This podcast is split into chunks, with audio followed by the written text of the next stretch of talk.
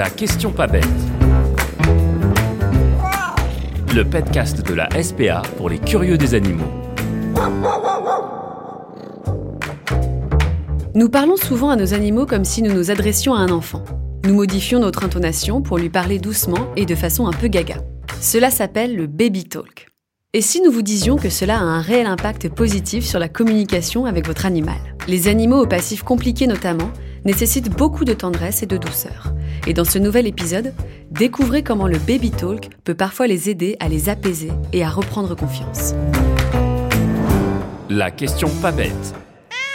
Le baby talk est l'adaptation de notre langage que nous utilisons parfois, et même souvent pour parler à nos animaux de compagnie.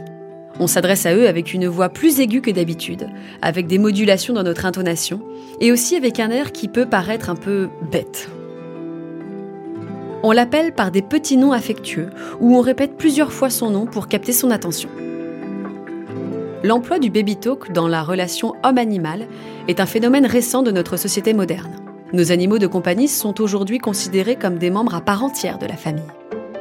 Plusieurs études sur les interactions des humains avec les chiens et avec les chats ont été réalisées. Elles montrent qu'on a en effet tendance à adapter notre voix quand nous nous adressons à un animal, qu'on le connaisse ou non. Des études montrent également qu'il existe un grand nombre de malentendus dans la communication homme-animal.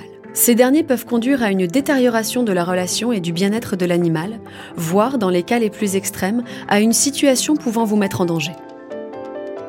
Par exemple, une personne qui ne va pas percevoir ou interpréter les signaux de mise à distance émis par un chien va se confronter à un risque de morsure.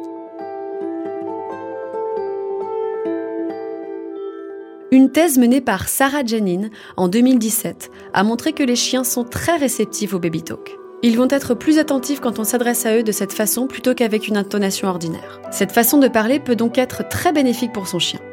Elle permet en effet de communiquer efficacement avec lui en lui transmettant un message clair.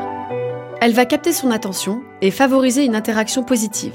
Elle contribue ainsi à renforcer la relation affective qu'il existe entre vous et votre chien.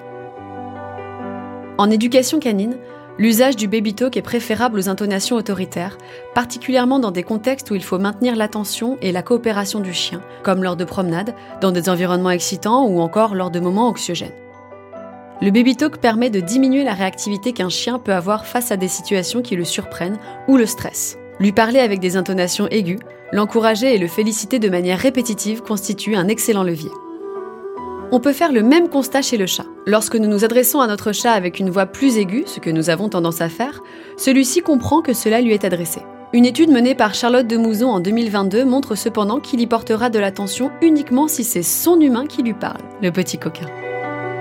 Donc ne vous sentez pas embarrassé de parler à votre animal de cette façon, bien au contraire, puisque cela est bénéfique pour votre relation. Dorénavant, quand vous vous surprendrez en train d'utiliser le baby talk avec votre animal, sachez que cela a son importance et un réel impact sur sa compréhension.